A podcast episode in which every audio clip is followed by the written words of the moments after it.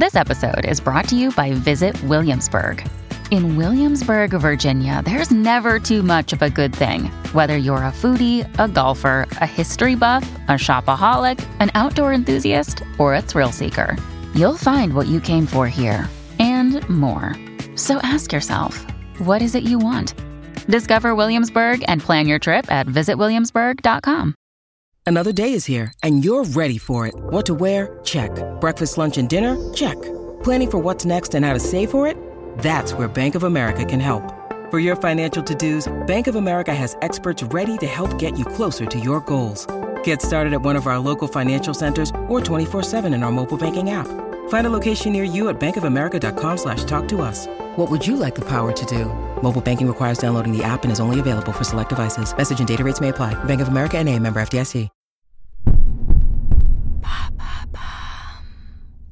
Est-ce que le ghosting ce serait pas super en fait? Parce que au début je me disais euh, ouais c'est quand même pas très gentil, on pourrait dialoguer euh, entre adultes.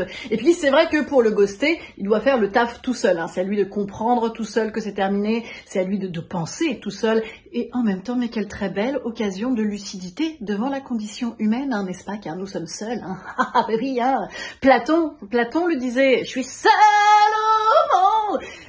Platon, il disait, lui, euh, la pensée, c'est le dialogue de l'âme avec elle-même. Oh, bah là, une très belle occasion de penser, hein. Hmm, est-ce que ce serait un con? Eh oui, c'est un con Voilà Surtout, ça te fait gagner un temps fou, hein, tous ces trucs à te dire, ah, mais qu'est-ce qui s'est passé? Il est pas très naturel, je le sens plus, je crois que c'est de ma faute, ah là là, j'ai dû faire un truc de mal, j'aurais pas dû envoyer un message.